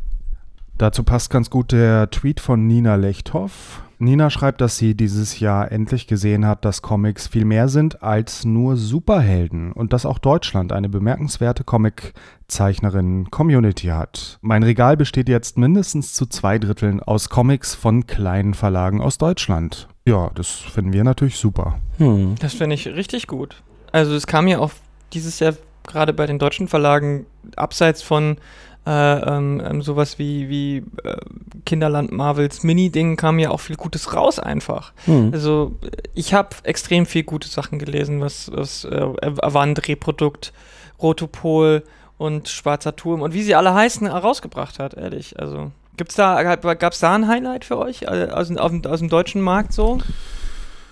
Hm, nicht so einfach. Was fällt dir denn da als erstes ein? Ähm, Julia Bernhards, wie gut, dass wir darüber geredet haben. Da gab es ja auch vor Mhm. kurzem erst die, Se die Sendung bei uns hier. Ja. Fand ich zum Beispiel schon echt gut, wirklich e- echt gut, weil es wirklich so ein Psychogramm einer, einer Generation ist. Ja, nee, fand ich auch gut. Fand ich auch äh, sehr gut sogar. Es kommt nur so wahnsinnig viel raus, was, was auf so einem hohen Niveau Mhm. ist. Und da, da fällt es mir einfach schwer, einzelne, einzelne rauszugreifen. Ist ja auch so, also wenn man so ein bisschen länger schon dabei ist und äh, so jetzt wie ich in den 90ern irgendwie äh, angefangen hat, sich dafür zu interessieren, da, das war ja alles ganz anders. Also da, da gab es halt sehr viel weniger und auch auf einem anderen Niveau. Ist ja auch kein Wunder heute mit Internet äh, und, Ja. und Comics werden in Unis gelehrt und die Produktionskosten sind sehr viel günstiger geworden und so weiter und so fort. Ist einfach toll, wie, wie viel und wie viel tolle, Mhm. wie viel gutes Zeug rauskommt. Ich fand zum Beispiel auch Tim Gadkes Business Warm, äh, was ja so als 24 Stunden Mini-Comic irgendwann Mhm. mal aus, äh, gestartet ist und jetzt eine richtig krasse Geschichte geworden ist. Also wirklich mit einem heftig tiefen Thema auch, wo man sich denkt, okay, das ist ein Joke gewesen, dass ein Wurm am Finanzmarkt arbeitet ja. und dann immer nur verkaufen, verkaufen, kaufen, kaufen und jetzt bringt er dieses Jahr ein Buch raus und das Ganze hat wirklich eine heftige äh, Story am Ende. Hm, ja, Und du hast vorhin, äh, also wir, es gab ja jetzt auch gerade noch mal ein paar äh, ähm, Preise. Ne? Wir haben vorhin schon ein bisschen über Ginkgo, Mhm. aber es gab jetzt den Rudolf Dirks Award. Rudolf Dirks Und Award. da hat ja auch wieder ein deutscher Comic, ähm, ich, äh, Egon heißt er, glaube ich, von Dominik Wendland, oder? Genau. ja. Auch ein hervorragender Comic, weil er visuell völlig andere Dinge geht. Es ist ein bisschen wie Space Odyssey als Comic so, aber mit, mit, mit seinem ganz eigenen Tüti-Charme. Tüti-Charme. Ja, Auf jeden Fall. Also das ist auch witzig, weil da in den habe ich auch reingeplättert und dachte mir so, Den kann man nicht schnell lesen. Den genau, muss man, ich zu, dachte mir so, den muss man der, zu Hause in Ruhe der lesen. sieht schon irgendwie spannend aus, aber hm, hm, das war jetzt halt, das ist so definitiv, äh, ich unterscheide immer so über Reinblätter-Comics, also so, Mhm. wo du denkst so, aber da gibt es auch vieles, wo ich ähm, einfach denke so, Paper Girls, habe ich Hm. reingeblättert, dachte ich so, hm, Mhm. boring. Hinten gelesen, Klappentext so, hm, Zwiespalt, mitgenommen. Nächsten Tag, habt jetzt Teil 2 da? ja, genau. Und da ist, das passiert tatsächlich immer mehr auch im Deutschen. Wer hat denn noch bei diesem Rudolf Dix Award so abgeräumt? Ja, also die haben ja eine Menge Kategorien oder einige Kategorien. Mega viele Kategorien, das ist echt ziemlich spannend. Äh, beste Werke, ja, auch der Lucky Luke von Marvel, äh, Superhelden, Black Hammer, Egon, hast du gesagt gerade, das Goldene Zeitalter hat da auch einen Preis gewonnen. Die Katze des Rabbiners, Hm.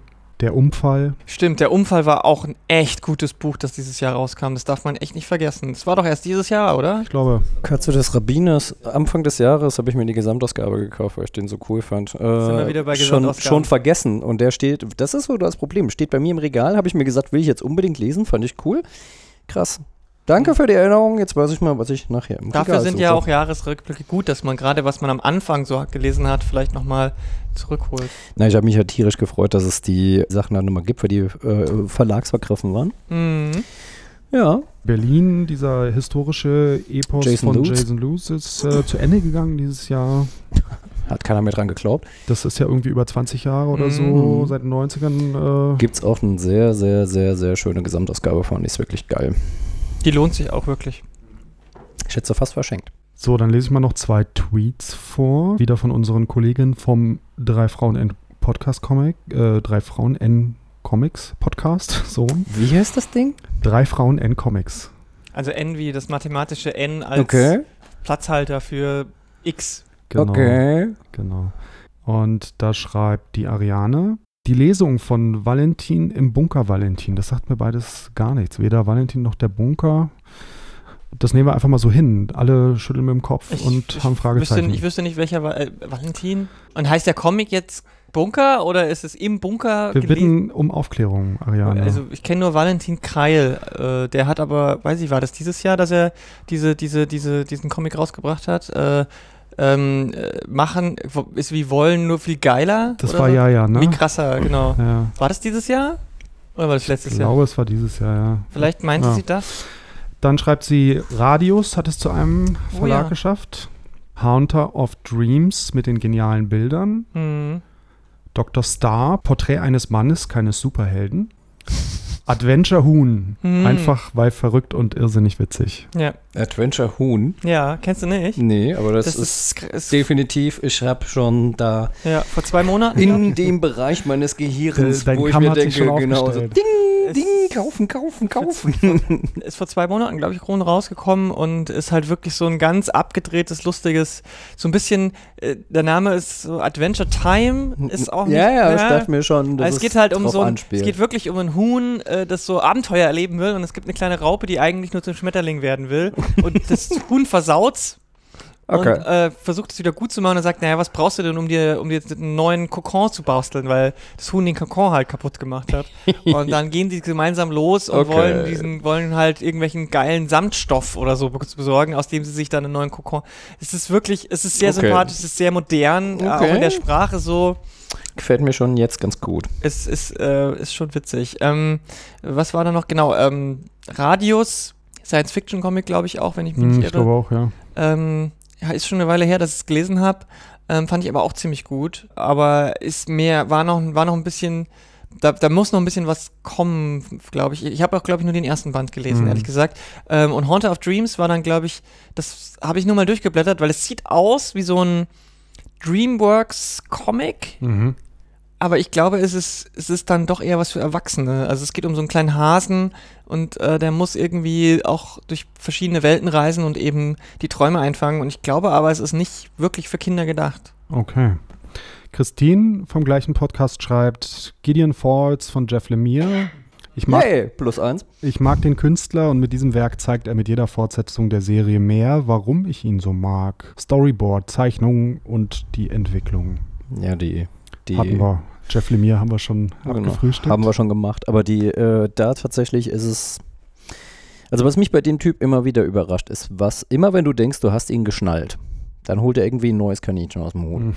Was er mit dem Kaninchen dann macht, äh, und ich glaube, Lemire ist der Typ, der das Kaninchen aus dem Hut zieht und dann den Hut aus dem Kaninchen zieht. Weißt? Und aus diesem Hut, aus dem Kaninchen, aus dem Hut, zieht er nochmal was raus. Und das ist schon was, was ich mag.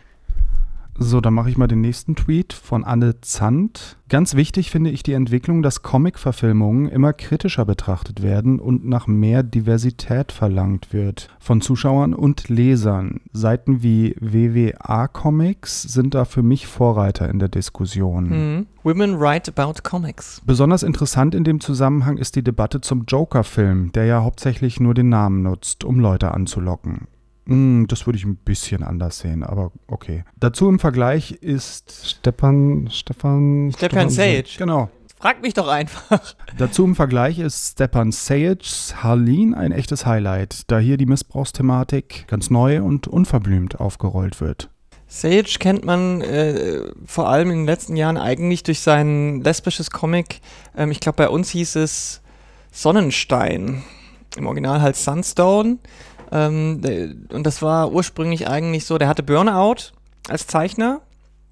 Der hat so ähm, Artifacts und so äh, aus diesem äh, Witchblade und da The Darkness Universum hat er viel gemacht, so äh, die, aus der Ecke kommt er. Ähm, ähm, und Artifacts war auch Teil davon und so. Ah, okay. Ähm, und Mhm. der war, hatte Burnout und dann hat er so auf die Deviant Art hat er angefangen, ähm, so kleine Szenen mit zwei Frauen zu zeichnen. Und die Fans sind, haben da angefangen, kleine Stories draus zu machen. Und er hat gesagt, hm, vielleicht mache ich da doch was. Und dann hat er ein mehrbändiges Ding draus gemacht, durch die Decke gegangen. Und es geht halt um zwei Frauen. Und die eine hat, äh, die eine kommt so aus dem äh, Bondage-Bereich. Ähm, und äh, die andere, ähm, für die ist es noch relativ neu. Und das ist aber. Also dieses Kink-Ding ist das eine, aber eigentlich sind die total süße Menschen zusammen. Und es geht eher darum, dass die einfach so knuffig und so adorable sind, wie man so schön sagt im Englischen so. Ähm, also erstes Date und sie steht vor der Tür und hält sich, hält sich so die, äh, die Beine zusammen und sagt, ich muss so dringend pissen, darf ich aufs Klo? Das ist das Erste, was sie zu ihrem Date sagt. So. Ähm, und so ist, funktioniert die ganze Serie halt auch. Und es, geht, es ist wirklich sehr herzig und sehr süß. Und der hat jetzt eben ähm, bei DC in diesem Black Label Ding durfte er jetzt eine Harley Quinn Serie anfangen und das ist Okay. Harleen. Ah, okay. Und das ist aus ihrer Sicht, wie sie Joker kennenlernt und mit ihm die Sessions macht und langsam eben dann vielleicht zu Harley Quinn wird. Mhm. Und ähm, da stimme ich auf jeden Fall zu, das ist deutlich interessanter als das, was jetzt der Joker-Film gemacht hat. Auch wenn ihr das vielleicht anders seht, aber ähm, Also ich habe mich halt insofern über den Joker-Film gefreut, dass er halt endlich mal ganz andere Wege geht als äh, Geschichte in einem Superhelden-Universum. Nicht, dass es da nicht auch schon andere Beispiele gegeben hätte. Und natürlich hat er auch seine schwierigen Aspekte, aber unterm Strich finde ich es gut, dass so ein Film als Comic-Verfilmung jetzt so erfolgreich war. Ich fand die Performance von äh, Phoenix. Phoenix einfach, boah, einfach nur krass. Ich meine, ich hatte die Woche davor, bin ich mir Midsommer im Kino angeguckt. Mm. Das heißt, ich war schon einfach so, was Intensität angeht, schon ganz gut geeicht. Aber ich fand ihn trotzdem ziemlich, ziemlich deftig. hm, hm. Also ähm, auch dieses Lachen und so weiter. Also ich fand ihn, er hatte ihn, die, diese zerrissene Figur schon sehr, sehr, sehr krass gespielt. Ja, also Joaquin Phoenix ist ein super toller Schauspieler, ähm, aber ich finde nicht, dass das seine beste Performance war. Ähm, mal sehen, der wird bestimmt bei den Oscars eine Rolle spielen. Hm. Ist ja auch, glaube ich, DCs erfolgreichster Film mittlerweile fast oder so. Also es ist schon interessant. Er ist ja auch einer der erfolgreichsten Filme ever. naja, also ich meine, Also ich fand jetzt auch schon. äh, Einspielergebnis ist ja. jetzt nicht einer der erfolgreichsten Filme ever, glaube ich. Ich fand ihn halt einfach, es äh, war halt auch, äh, der, der ist ja auch gegen eine harte Konkurrenz angetreten. Wie hieß der, der Typ von ähm, dem letzten Joker? Ach so, du meinst Heath Ledger? Heath Ledger hat ja halt auch einfach eine. Äh, Heath Ledger hat natürlich dieses Karikaturistische, was Mhm. äh, die, in der Figur angelegt ist, halt auch schon sehr, sehr krass gespielt. Mhm. Aber halt einfach dieses, haha, ich bin so ein bisschen irre, aber vielleicht auch nicht so, dass äh, dieses Wechselding beim Joker. Und ich fand halt einfach, da fehlte aber diese Gebrochenheit und dieses Verbitterte. Und ich fand dieses, ähm, das ist in dem Joker halt so richtig, richtig bös rausgekommen. Also er hat ja zuerst immer noch Hoffnung, dass sich alles auflöst und er glaubt es ja zuerst nicht, bis er die Krankenakte von seiner Mutter stiehlt und so weiter.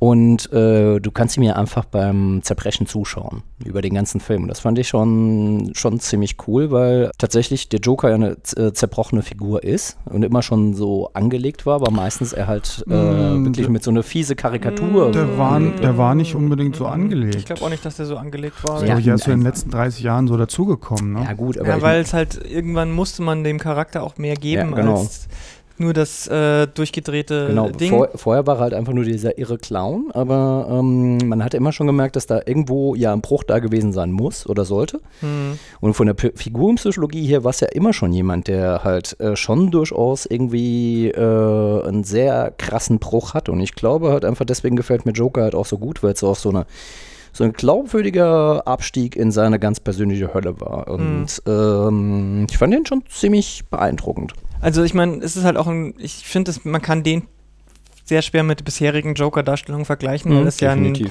ein, ein äh, Film ist, wie jemand zu etwas wird, während er einen anderen schon ist. Ja. Weswegen das natürlich schwierig so ist, weil man sieht am Ende zu wenig dann von dem, was er geworden ist, um es wirklich Mhm. vergleichen zu können. Ähm, außerdem äh, ist er natürlich viel uneindeutiger. Ich kann den Einsa- Einwand von, von der Person, die das getwittert haben, dass er außer dem Namen nicht viel mit der Figur zu tun hat, äh, schon irgendwie verstehen Ja, ich auch. weil äh, du könntest es auch den Film auch anders nennen und er würde genauso funktionieren, weil sonst ja eigentlich überhaupt nichts passiert. Ja, aber das gilt für jeden Comicfilm. Nee, das stimmt natürlich nicht. Du kannst doch. keinen Batman, kannst, kannst Batman nicht nee, aber du Wonder kannst, Woman nennen. nee, ja, aber du kannst Oder- auch den Joker nicht Wonder Woman nennen. Nee, aber also, Fluffy, Also, das kleine Eichhörnchen. ich meine einfach nur die nennen. Geschichten, die in Superheldenfilmen zum Beispiel erzählt werden, die sind ja auch extrem austauschbar. Also das ist nur wirklich ein Vorwurf, also den kannst du für äh, 100% aller Blockbuster Naja, Ja, aber das Naja, liegt daran, dass die äh, Superhelden halt schon einen relativ generischen Ansatz haben. So. Aber, Aber, aber du kannst einen Batman-Film, ähm, wenn du jetzt einfach sagst, du nennst es nicht Batman, sondern du erzählst die Geschichte von einem reichen Typen, ähm, der abends zum Superhelden wird und der aber die Eltern verloren hat. Na klar, klar ist es oft passiert, aber trotzdem ist Batman schon sehr spezifisch. Und ich fand Joker, wie er jetzt in dem Film ist, ähm, nicht so spezifisch genug. Mhm. Dazu fehlte mir die Mhm. Verbindung zu Gotham Mhm. äh, die Verbindung zu anderen Figuren. Das war zu losgelöst aus dem DC-Comic-Kosmos. Das Mhm. meinte ich damit. Okay. Ähm, ich sehe es auch anders. Na, es war ähm, zu sehr abstrahiert, das stimmt. genau. Gebe ich dir auf jeden Fall und recht. ich sehe zum Beispiel, ich sehe es zum Beispiel nicht, dass es seinen, dass er zerbricht, sondern dass er sich, dass er frei wird. Aber es ist ein Befreiungsschlag. Der, die, die, die Entwicklung ist eine Befreiung und kein Zerbrechen. Es muss ja, ähm, es muss ja, ich habe ja nicht gesagt, dass äh, ich habe nicht über die Folge gesprochen. Ich habe nur darüber gesprochen, was der Film zeigt. Und der Film zeigt ja quasi nur seinen Bruch. Ja, ich finde halt eben nicht, dass er bricht. Aber da, ich, ich habe auch ausführlich bei einem anderen äh, Podcast darüber gesprochen, beim Polycast von Polygamia. Da könnt ihr äh, über eine, eine Stunde lang auch hören, wie, wie ich den Film genauer finde. Ähm, ist auf jeden Fall ein Film, der polarisiert hat, der Mhm. gezeigt hat, dass Filme, äh, so wie Logan auch damals bei Marvel, die äh, Comic-Verfilmungen irgendwie sind, die abseits von dieser gängigen Formel funktionieren. Wonder Woman. Wonder Woman, wobei der ja schon wieder sehr nahe an der Formel ist. Ja, aber trotzdem äh, von der, wie Superheldenfilme sonst funktionieren, schon wiederum weit Ja. weg ist von der Formel. Aber eben, das, das hat Joker halt auch gezeigt, es geht und es äh, muss nicht scheiße sein oder beziehungsweise es muss nicht irgendwie äh, total trashig sein, sag ich mal. Mhm. Ähm, auch, auch wenn man vielleicht mit vielem aus dem Joker-Film jetzt nicht übereinstimmt, ähm, ähm, ist es eine andere Art von Superheldenfilm, Mhm. gerade wenn man es mit, mit äh, dem MCU vergleicht, die ja innerhalb des MCUs auch immer verschiedene Ansätze probieren, aber nie wirklich hundertprozentig Mhm. davon abgehen. Mhm. Und das stimmt natürlich, dass da zusammen mit solchen Serien wie Umbrella Academy dieses Jahr, was die Adaptionen von Comics in andere Medien angeht, schon einiges anders gemacht worden ist. Das Mhm. Ähm, das, das kann man auf jeden Fall so sagen. Ja, aber mich erinnert hat diese Diskussion halt immer so ein bisschen an diese Diskussion, die es auch bei Wonder Woman gab, dass ja jetzt Wonder Woman ja auch kein echter Comic wäre und ne, ne, ne. Ich glaube, man sollte die beiden Filme halt auch nicht aus dieser Perspektive werten. Das sind halt relativ alte Figuren. Wonder Woman natürlich noch viel älter als der Joker. Ich weiß gar nicht, wie alt der Joker eigentlich ist. Auch schon alter. Aber Joker ist halt immer der Gegenspieler von Batman. Also ich Ja. fand es mal ganz interessant, Joker ohne Gegenspieler. Also Genau. das, das ist äh, etwas, was ich an dem Film ganz gut fand. Aber wie gesagt, man darf halt kein Com keine Comic-Verfilmung erwarten. Naja, man darf keine, kein, keinen Superhelden-Blockbuster erwarten. Eine Comic-Verfilmung, also ich hätte Genau, gerne, genau. Genau. ich hätte sehr Das gerne halt- mehr Comic-Verfilmungen, die halt solche ungewöhnlicheren Wege gehen, die nicht gleich nach Comic-Verfilmungen unbedingt aussehen.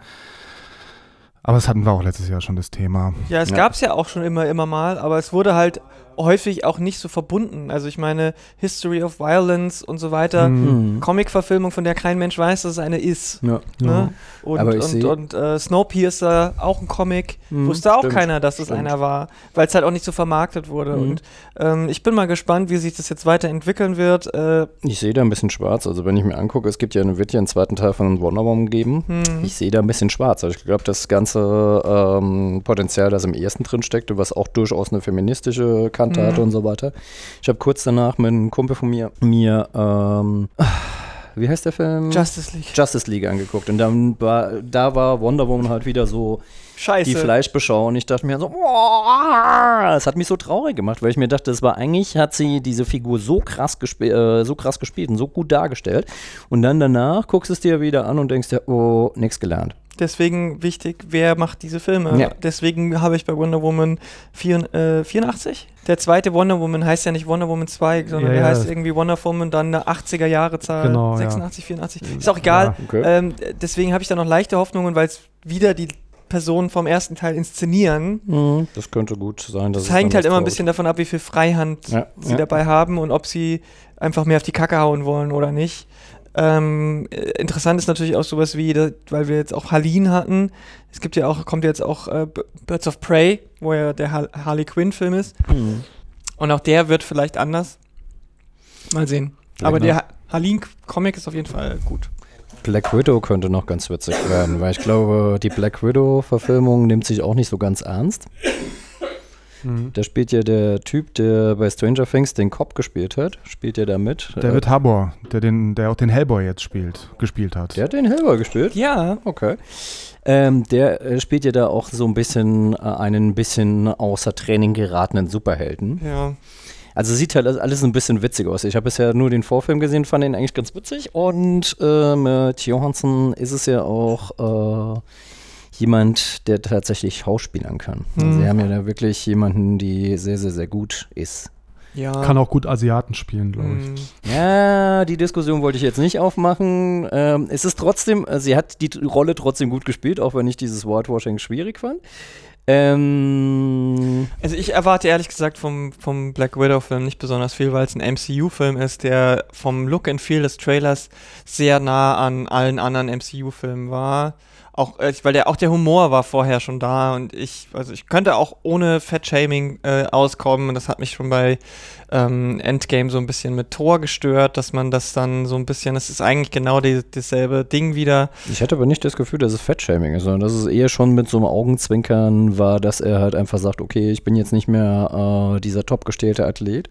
Bei Black Widow war es aber schon so, dass sie, dass irgendjemand gesagt hat, du bist fett geworden. Aber es ist ja auch egal, wir wollen ja jetzt nicht so drauf rumreiten. Die Verfilmungen ähm, werden jetzt nicht weggehen. Das ist auf jeden Fall was. Und ähm, dadurch, dass jetzt die große Marvel-Phase vorbeigegangen ist Ende dieses Jahres, ist halt die Frage, wie das jetzt weitergeht, weil das Ja, sind mit die, der die nächsten Marvel-Phase. ja, ja, aber wie? Weil ich meine, also das, um jetzt das, abzuschließen, ich meine, das ist ja schon was, die dominieren die Comic-Adaptionen gerade. Und je nachdem, welchen Weg die einschlagen, Hm. hat das auch natürlich Auswirkungen auf die, auf das Print, äh, auf den Printbereich. Das wollte ich Na, damit. ich denke, dass der Erfolg von dem Joker ähm, auch ein Türöffner durchaus sein Ich kann hoffe für, es, für definitiv. so Produktionen, die ich dann auch interessanter finde. Daher Ja. finde ich das gut, dass so ein Film so erfolgreich ist. Das, das könnte, der hätte auch völlig floppen können. Mhm. Daher finde ich, dass so ein kantiger Film so groß wurde, ich finde das einfach nur gut. Ich glaube, mein Problem ist, ich ha halte die äh, MCU-Filme für befähigt, so gut zu sein wie die Serien, weil die Mhm. Serien sind schon, fand ich, sehr, sehr gut. Gib dir recht, dass die Filme jetzt nicht so geil waren. Ich hoffe aber halt einfach, dass ein bisschen was von diesem Charme und diesem Witz und dieser psychologischen Tiefe und äh, auch diesem ganzen Meta-Ding, was in den Serien drin war, vielleicht sich auch in den Film rettet. Also wenn ich mich zwischen Serien und Filmen entscheide, dann bin ich auf jeden Fall auf deiner Seite, dass die, die Filme schon noch sehr generisch sind. Aber ich Mhm. fand die Serien halt doch schon, die hatten viel Potenzial und haben echt viel Gutes gemacht. Mhm.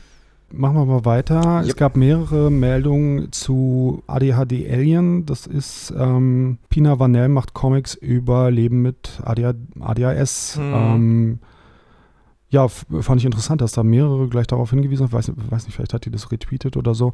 Aber auf jeden Fall, das scheint ein Blick wert zu sein, wenn man sich mit dem Thema beschäftigen will oder auch völlig an mir vorbeigegangen bisher. Also ich finde, ähm, das öffnet nochmal gerade so den Blick auch auf, eine, auf eine- einen Bereich in den Comics, der meiner Meinung nach in den letzten zwei, Jahr, drei Jahren stark geworden ist und auch dieses Jahr wieder stark passiert ist. Und das ist einfach das große Thema ähm, Mental Health und Mhm. ähm, so ein bisschen alles neurodivergent, was abweicht von der gesellschaftlichen Norm, ist im Comic ja wirklich sehr viel gerade gewesen und äh, deswegen ist äh, vielleicht auch dieser Bereich, äh, dieser Comic so erfolgreich. Ich fand ihn auch sehr gut gemacht.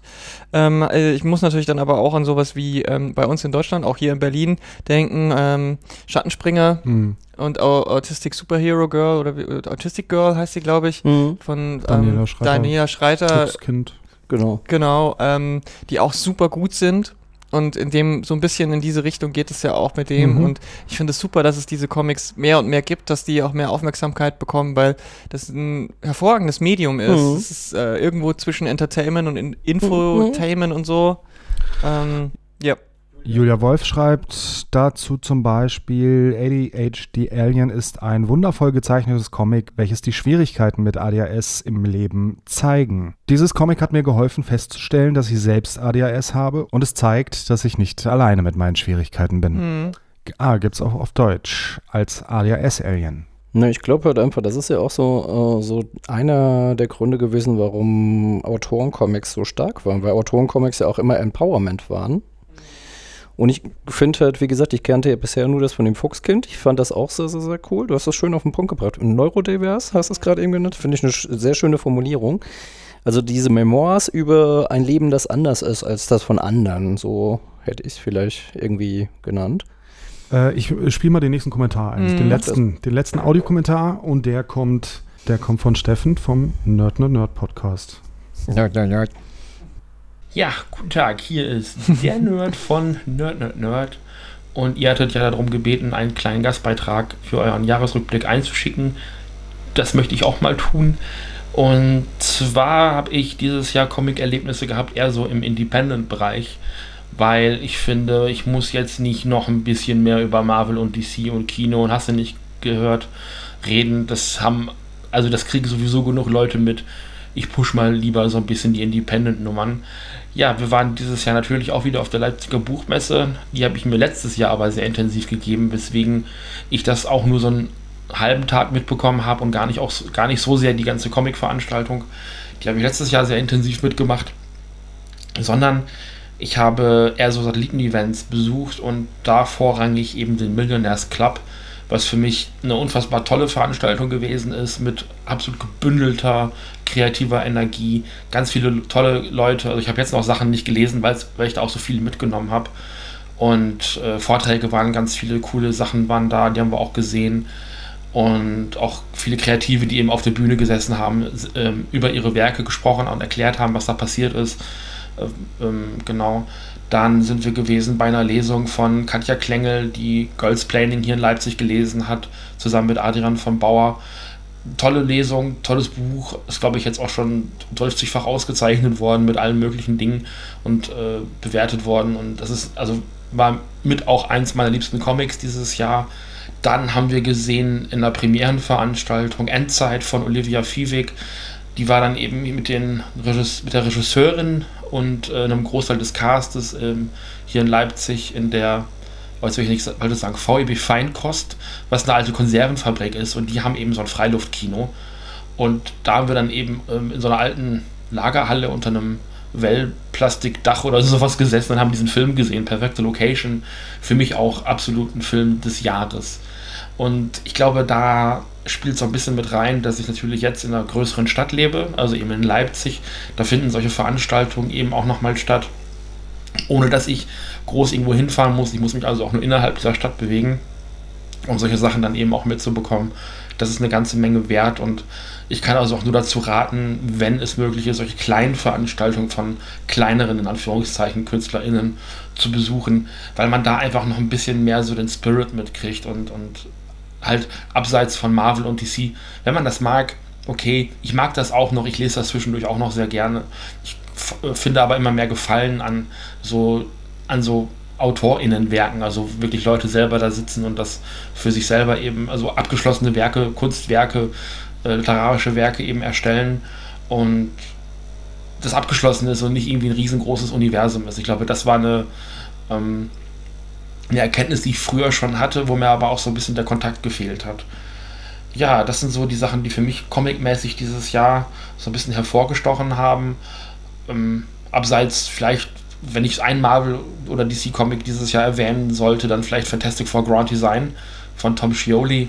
Das habe ich jetzt gerade die erste Ausgabe gelesen, finde es ganz toll, aber das ist vielleicht auch an anderen Stelle nochmal wichtig. Comicmäßig war es das für mich dieses Jahr und äh, ja, bis nächstes Jahr. Tschüss. Wo kommt denn das beste Soundword der Welt her? nerd, nerd, nerd.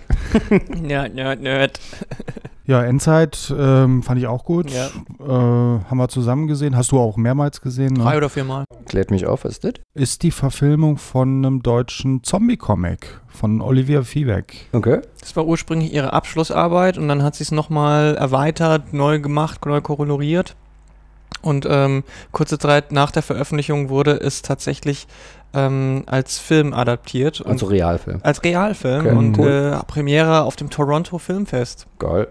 Und ist dann auf vier, fünf anderen internationalen Filmfestivals gestartet und zwei Jahre später dann bei uns in die Kinos gekommen Cool. und wurde hier in Deutschland auch gedreht. Ist halt ein Zombie-Film, aber spielt halt in Ostdeutschland zwischen zwei Weimar Städten, und Jena. Äh, Weimar und Jena, genau. Also macht erstmal Spaß, sowas in einem deutschen Setting zu sehen. Sie haben auch wirklich gute Locations da ausgesucht und es sieht alles nicht nach typisch deutschem Film aus. Mhm. Und ähm, ist, glaube ich, komplett von Frauen gedreht, ne? Mhm. Das ganze Team, das ist fast, am Anfang war es eher unfreiwillig, also war es Mhm. nicht geplant und dann haben sie irgendwann festgestellt, "Nein, wir sind alle nur Frauen, machen wir das halt komplett so. Ja. Und ähm, Nice, nice. allein von der Stimmung her und vom Setting her schon sehenswert, finde ich. Okay, cool. absolut. Und halt auch eine Comic-Verfilmung, weil wir vorhin davon Mhm. sprachen. Na, ich, wie gesagt, ich hatte noch nichts von gehört. Unbedingt äh, noch reinziehen. Äh, ich hoffe, der kommt irgendwann mal auf die Streamingdienste. Was ich interessant finde, ist die äh, Anmerkung mit den Live-Sachen. Also, das kann ich nur ähm, sekundieren. Gerade Katja. Sekundieren, sehr schönes Wort. I like. Da hat wohl jemand studiert, war? unter Umständen äh, auch etwas, was mit Sprache und äh, Wörtern zu tun hat. Ähm, Gerade Katja Klengel und Adrian von Bauer sind äh, live ein Genuss. Also wenn ihr jemals die Möglichkeit habt, die beiden live zu erleben, die machen öfter mal auch so Lesungssachen, nicht nur von ihren eigenen Comics, die hatten, glaube ich, jetzt zuletzt auch tatsächlich was von, von oder mit Marvel, die haben auch Kinderland mit ihm. Es ist performt, muss man wirklich sagen. Es Ja. ist, Ach, waren das die, die bei der Comic Invasion mit ihm zusammen äh, auch das, äh, den, den Nee. Lucky Luke gelesen nee, haben? nee, nee. das waren, glaube ich, andere Leute. Das, fand ich, Das war, glaube ich, so Marvels Gang oder so. das Ja. fand ich aber auch sehr, sehr ja, cool. aber Live-Lesungen, genau, eben. Das ist, das ist wirklich ein Erlebnis. Comics als Lesung ist was Mhm. anderes als Bücher. Ist ein Definitiv. richtig geiles ähm, Format. Format. Ja, genau. Adrian vom Bauer und Katja Klengel machen ja schon seit Jahren dieses Reading oder haben jahrelang diese Genau. Reading-Panels gemacht. Aber egal, wer es macht, Hm. wenn ihr irgendwo lest, Comic-Lesung, dann geht mal hin. Das ist nämlich Ja. oft richtig lustig. Und äh, Leipzig, wir hatten es vorhin kurz schon mal angesprochen, ähm, war ich tatsächlich dieses Jahr nur auf dem Millionaires Club so wirklich, nicht auf der Comic-Messe als Teil der Buchmesse. Ähm, und es war, war wieder richtig cool. Also es ist nochmal wieder ein ganz eigenes Ding, weil das, das ist wieder sehr zentral, aber sehr klein, sehr DIY. Ähm, die, der Millionaires Club ist ja auch sehr Illustration, grafisch, Druck noch mehr mit drin. Ähm, haben nicht, die haben ein sehr kleines Bühnenprogramm, aber hatten da auch ziemlich coole Gespräche. Zum Beispiel war da Daria Bogdanska mit ihrem ähm, Comic von unten. Das war Ach so, über das- ähm, die ähm, ausbeuterischen Ach so, Arbeitsverhältnisse ja. in Schweden. Sie kommt aus Polen und ist als Polin in Schweden gewesen und hat dort, dort gearbeitet und wurde, wurde da richtig ausgebeutet. Mhm. Weil sie sagt, die Leute, die als Immigrantin nach äh, Schweden kommen, die haben eigentlich überhaupt keine Rechte. Gut, ich mache mal weiter mit dem Tweet von Andy Preller. Ah, hi Andi. Oh, das war auch schön dieses Jahr. Den habe ich mal Hm. getroffen, endlich. Ich kannte ihn schon vorher, aber Von Erlangen wahrscheinlich, ne? nee, vorher auch schon hi- so, so. generell so ein bisschen. Okay. Aber ähm, es war, ich habe ihn schon lange nicht mehr gesehen gehabt. Okay, er schreibt, ich hatte auf Reisen die Möglichkeit, ein bisschen in die Comicwelt anderer Länder zu blicken, über die, über die ich bisher wenig bis nichts wusste, und von dort auch Comics mitzunehmen. Highlight waren dabei ein Besuch im Malaysia Cartoon and Comic House in Kuala Lumpur sowie die Ausstellung Monsoon, A New Wave of Asian Documentary Comics in Kaohsiung, Taiwan. Eine Empfehlung ist außerdem der YouTube-Kanal Cartoonist K-Fape der Zeichner Jim Ruck und Ed Piskor. Ihre Videos haben mich mit vielen Stunden purer Begeisterung für Comics versorgt. Ja, den Kanal kenne ich auch und finde ich auch gut. Ed Piscor ist aber auch schon ein bisschen älter, oder? So grob Ja. unser Alter, schätze ich. Aber der kommt, ist doch eigentlich auch so, kommt eigentlich auch aus dem Autorencomic, oder täusche ich mich jetzt Mm, völlig? Nee, da verwechselst du, glaube ich, was. Das ist der, der so diese X-Men äh, im, im Retro-Style gemacht hat. Ah, ich habe es aufgeklärt. Also, er ist bekannt. Äh, Ed Piscor hat zusammen mit Harvey Paker, mit dem habe ich ihn nämlich jetzt verwechselt. Da Ach haben sie aber so. zusammengearbeitet. Das ist der Typ, der diese, äh, diese Hip-Hop-Comics gemacht hat. Aber siehst du, ich wusste doch, dass ich da irgendwas weiß. Stimmt, die Hip-Hop-Comics hat er auch noch gemacht, ja genau. Genau. Und ja, stimmt, der hat bei Harvey Pecker angefangen, ne? Da war was. Genau. Aber und jetzt, come on. Äh, Paker und Piscor kann man schon, Kann man verwechseln. kann man schon mal verwechseln.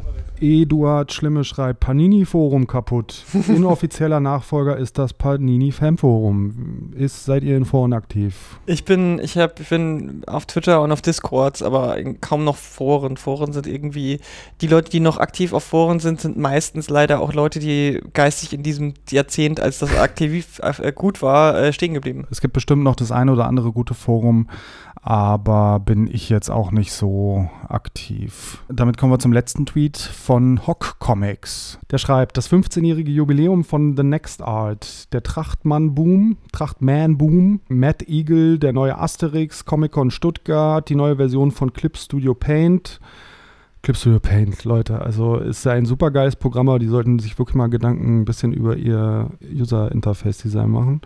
Das war jetzt mein Kommentar. Ich setze jetzt den Tweet fort das äh, Größerwerden des Telestammtisch und meine eigene neue Serie Thief Sisters. Also Hock ist auf jeden Fall sehr umtriebig und sehr aktiv auch und ja. ähm, ähm, ich bin gespannt. Ich habe die Thief Sisters noch nicht gelesen, ähm, kann da nicht zu viel, nicht zu viel dazu sagen. Ähm, Clip Studio Paint kann ich auch nicht so viel sagen, weil ich bin keine Zeichnerin. Ähm, Andere Sachen haben wir schon erwähnt, Asterix. Genau. Ja. Action-Politik, fertig, fertig, fertig. Nee, nee, also ich meine, was hat er noch gesagt? Uh, Matt Eagle, The Next Art. Ja, das sagt mir beides jetzt nicht so wirklich viel und äh, Trachtbären lese ich halt einfach nicht. Das ist Weißblech-Comics, glaube ich. Nee, das ist. Äh, nee, ist es Plemplem? Ja, Trachtmann ist doch Plemplem. Ne? Entschuldigung, ne? ja, natürlich. Plemplem. Genau. Aber Trachtmann ist nicht so meins. Dafür, also ich mag die Anthologie von denen, also dieses War-Comics. Ähm, weil, wenn man War-Comics sagt, dann denken alle, es ist ein Kriegs- Comics, äh. ähm, aber es geht um dieses Wow-Comics. Das mag ich sehr gerne von denen, aber der Rest im Angebot ist halt sehr trashy. Ne? Also die haben ja. dann noch dieses Shark Farmer und so. Und ich glaube, dann gibt es noch so einen Assassinen-Comic, Mr. Kill oder wie der heißt. das ist halt alles nicht so mein Ding. Das ist, ist jetzt nicht unbedingt per se schlecht, aber es interessiert mich nicht so. Deswegen kann ich zu Trachtman nichts sagen. Ist doch gut, musst du nicht zu allem halt was so sagen bei, bei, bei bayerischer Klischee Superman. Genau, aber die Anthologiereihe War WHOA, die können wir, glaube ich, alle empfehlen, weil die gibt es auch so mit Abo und regelmäßigen Briefkasten. Echt? Die, die, schicken dir das noch per Post? Ja. Ja, Geil. Genau. Ja, aber es ist halt so ein Überformat. Es ist, mhm. äh, ist größer als ähm, amerikanisches Heftformat, aber nicht viel. Genau. Das ist schön. Ich würde jetzt so. ganz gerne noch einmal, bevor es untergeht, wir haben uns ja eben über diese, über Fuchskind und diesen anderen Comic unterhalten. Mhm, ADHD Alien. Genau. Den Comic, den ich eben meinte, der ist von David B. und heißt Die Heilige Krankheit. Ich lese jetzt einfach mal ganz kurz hier den Klappentext vor, beziehungsweise das, was bei einem großen Internetanbieter steht. In die heilige Krankheit erzählt David B. seine einz mit, äh, mit einzigartiger Offenheit seiner Familiengeschichte, die durch die Epilepsie seines Bruders geprägt wird. Die verzweifelte Suche seiner Eltern nach einer Heilmethode für ihren Sohn führt die Familie von Facharzt zu Guru, vom Scharlatan zur makrobiotischen äh, Kommune, von der Sekte bis nach Lourdes. Dieses Aufwachsen zwischen Heerscharen von Ärzten und Armeen von Dämonen wird für David B. zum Albtraum, den er erst Jahre später mit diesem Meisterwerk, die Heil mit seinem Meisterwerk, die heilige Krankheit, überwindet. Also es ist halt einfach nicht direkt betroffen von Neurodiversität, sondern halt einfach äh, dem ausgesetzt. Und das mhm. ist ein Zweibänder, der damals bei Edition Moderne rauskam. Und ich fand ihn extrem beeindruckend. Und mhm hat mich damals schon gefragt, warum es nicht mehr Comics in dieser Art gibt, weil es halt einfach ja so ein, so, so ein super biografisches, äh, autobiografisches Ding ist. Und ja, deswegen finde ich halt äh, das Fuchskind, den Fuchskind-Comic fand ich auch sehr spannend. Mhm. Hat mir grafisch nicht wirklich gefallen, aber ich fand ihn halt vom Inhalt sehr, sehr, sehr, mhm. sehr cool. Und den anderen kannte ich bis eben nicht, aber der, den werde ich mir auch mal ankicken. Den kann man auch kostenlos im Internet lesen unter adhd-alien.com, glaube ich. Cool. Ähm, ja, klingt auf jeden Fall spannend. Um deine Frage zu beantworten, weil es ein Tabu ist, einfach immer noch äh, okay. ein bisschen. Bis, es bricht langsam auf, dass, dass man mehr, mehr Leute über diese, über mhm. diese Sachen reden, aber ähm, ähm, ADHD oder ADHS oder ähm, Autismus oder bipolare Störungen, auch Depressionen und so weiter, das sind alles Sachen, die sind jahrelang einfach tabu gewesen und ähm, das braucht halt jetzt so ein bisschen eine Zeit, dass sich Leute auch da trauen und auch Verlage dran dieses Thema mhm. rantrauen, weil es natürlich auch oft keine Feel-Good-Themen sind. Ja. Gut, ähm, kommen wir mal zum Ende. Haben wir noch irgendwas, fällt euch noch was ein, was wir irgendwie vergessen haben, was total wichtig war, was wir unbedingt noch erwähnen? Ach, haben wir bestimmt total sollten? viel vergessen. Haben wir auf jeden Fall ganz viel vergessen. Ähm, und vielleicht eine Sache noch, äh, ich habe eine Sendung, eine Sendung dieses Jahr, ist nicht rausgekommen, weil ich sie nicht fertig gemacht habe. Und äh, da habe ich mich nämlich mal dieses Jahr etwas intensiver mit Hergé beschäftigt, auch hier anlässlich seines 80-jährigen, also dem Tim und Struppi Jubiläums und so. Und Tim und Struppi ist ja so mein, äh, eins meiner äh, Lieblingsclassics und so weiter. Und deswegen ähm, habe ich natürlich auch diese ganze Kontroverse schon irgendwie seit 20 Jahren beobachtet und so. Und dieses Jahr ist da auch wieder ein bisschen was, nichts Neues, aber ist die ganze Sache nochmal so ein bisschen aufgewärmt worden durch ein Buch und verschiedene Texte und Artikel und so. Und ähm, vielleicht kommt die Sendung irgendwann noch. Es ist, ähm, es ist daran gescheitert bisher, dass ich da einfach keine Gesprächspartner gefunden habe, die pro Struppi sprechen wollten ähm, oder die auch aus Zeitgründen. Also es war jetzt nicht äh, der ausschlaggebende Grund unbedingt, aber also es äh, hatte auch Zeitgründe einfach und mal gucken, vielleicht mache ich es noch. Auf jeden Fall äh, war das auch noch so ein ganz, ganz großes Thema bei mir dieses Jahr, womit ich mich lange beschäftigt habe und was leider bisher noch zu nichts geführt hat, aber kann ja noch werden. Dazu gab es zwei Artikel, falls äh, Leute das noch kurz wissen wollten, worauf ich mich da bezogen habe, nämlich den Comic-Szene, äh, Comic-Scene-Artikel von ähm, Claude Cuny und der war sehr ähm, Anti, der, kritisch. Der, war sehr, der war sehr kritisch. Sehr bashy. Dann gab es äh, im Alphonse ein, ja, man könnte schon fast sagen, eine, eine Antwort, eine Replik ja, in Replik. äh, Oh. von Ralf Trommer, der dann äh, darauf geantwortet hat und es irgendwie dann von der anderen Seite aufgezogen hat. Ich kann euch einfach empfehlen, beide zu lesen, wenn euch das Thema interessiert. Und ja, so viel dazu. Ja, ich würde mich freuen, wenn das kommt. Ist natürlich ein bisschen sumpfiges Thema, das gebe ich zu. Aber find's das wär wichtig. Schön. Ich fände es auch schön. Aber wir haben jetzt eine Stunde länger gemacht, als wir wollten. Das ist echt schon das, eh das, schon drüber. Das Also schneidet er eh. über, über Dinge wie die wie neue Humanoids, Serien und so weiter können wir alles nicht reden. Wir haben jetzt eine Menge angekratzt. Nächstes Jahr wird bestimmt genauso geil und ähm, Besser, noch geiler. Wir sind im Kapitalismus, wir müssen immer noch besser werden. Wachstum, Wachstum, Wachstum. Und wenn ihr Anregungen habt, was ihr gerne noch auf diesem Kanal noch hören wollt, das bisher noch zu wenig geworden ist, wenn ihr zum Beispiel sagt, äh, Interviews schön und gut, aber ich hätte gerne auch noch mal irgendwas mehr für über das Machen an sich vielleicht irgendwie Verlagsleute, die hinter der hinter den also nicht nur das Zeichen, die Zeichnungen zu Wort kommen, sondern vielleicht auch ein bisschen mehr das wirtschaftliche oder so. Sagt uns das oder wenn ihr sagt, oh, ihr redet mir viel zu viel über deutsche Comics, redet doch mal mehr über Comics aus Thailand, weil das jetzt gerade bei Andi Preller vorkam. Äh, schaut noch mal mehr über den äh, über den Horizont hinaus. Auch das, also nur als Beispiel. ja, genau. Ihr könnt auch gerne Themen vorschlagen, wenn ihr da direkt äh, selber als Gast Ja. äh, was beizutragen habt und so weiter und so fort. Dann macht es einfach, vorschlagt vor. Kann natürlich nicht versprechen, dass alles klappt, aber wenn es interessant ist, werden wir es auf jeden Fall versuchen. Und ja, Bewerten. Bewerten, kommentieren, was brauchen wir noch? Ähm, Druckos, äh, Druckos, Likes und die Glocke nicht vergessen. genau. Und Sterne, Sterne beim Apfel. so sieht's aus. Und jetzt sagen wir Tschüss. Ciao. Tschüss. Macht's gut. Bis nächstes Jahr.